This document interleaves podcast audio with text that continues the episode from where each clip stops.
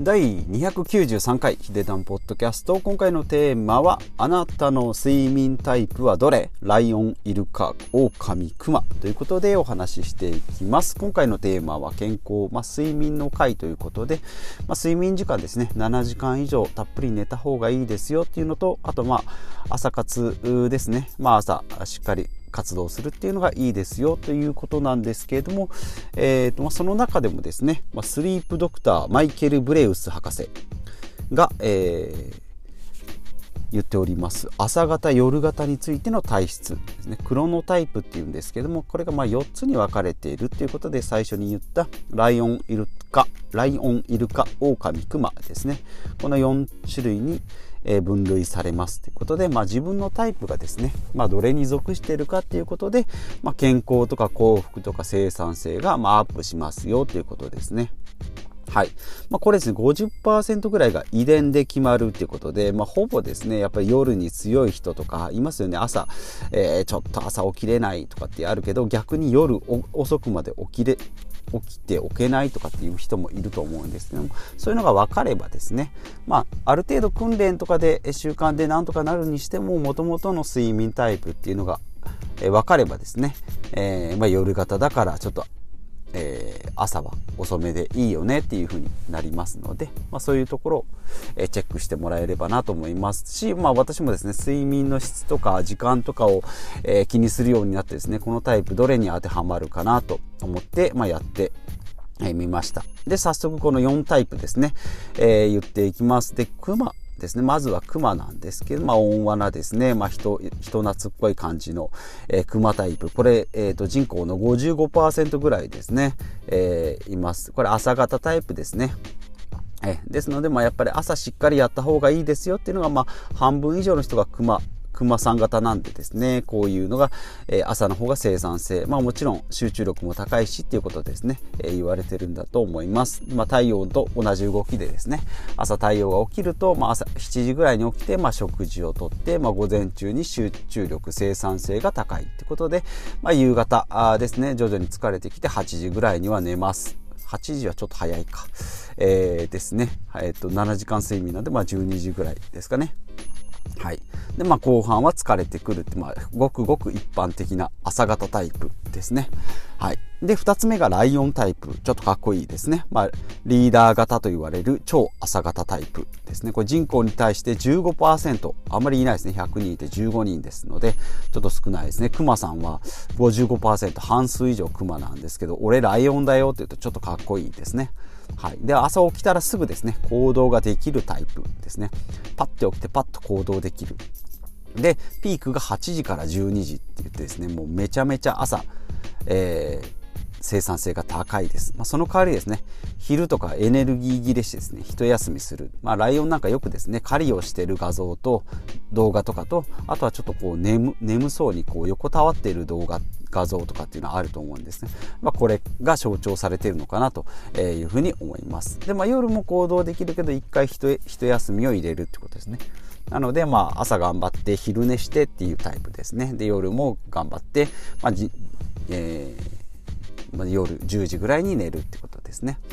で、3つ目、えー、ですね、えー、狼型。これも15%ですね。えー、クリエイティブタイプですね。ライオンはリーダー的なんですけども、まあ、狼はですね、まあ、孤立してるので、クリエイティブタイプですね。夜更かしタイプっていうことで、いわゆる夜型なんですけども、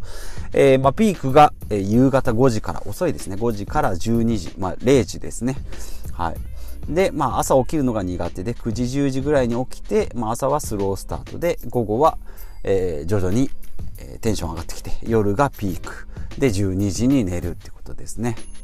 はい、これがクリエイティブな、えー、人の夜夜更かしタイプになっております。で、最後は4番目、イルカさんですね、イルカ。で、これが超夜型タイプですね。えー、ライオンが超朝型に対して、イルカは超夜型ですね。まあ、天才型とかですね、まあ、知的レベルが高いとかっていうふうに言われております。10%しかいないんでですね。やっぱりちょっと貴重な感じですね。でイルカもちょっとどことなく神秘的な感じなのでまあこれに、え当てはまっているのかなと思います。で朝起きるのも苦手だし、まあ、寝つきも悪いしってまあ、睡眠時間も短いっていういわゆるショートスイーパーですね。だいたい7時間8時間ぐらい寝ないといけないんですけども短時間でも大丈夫、まあ、ナポレオンとかですね、えー、3時間ぐらいでとか寝なくても大丈夫っていう人いますけどもまあそういううタイプに属するのかなというふうに思いますでイルカタイプで私の場合はそうですねまあ、熊型、熊さん型かなと思いながら朝起きてすぐなんかいろいろできるのでライオンかなと。あちょっとリーダー、ただリーダー的かどうかっていうとちょっとあやふやなんですけれども、時間帯だけでいけばライオンですね。あとは、まあ、普通にやるので熊さんタイプかなというふうに、思います。えー、ですので、まあ、実際自分がズバリこれっていうのは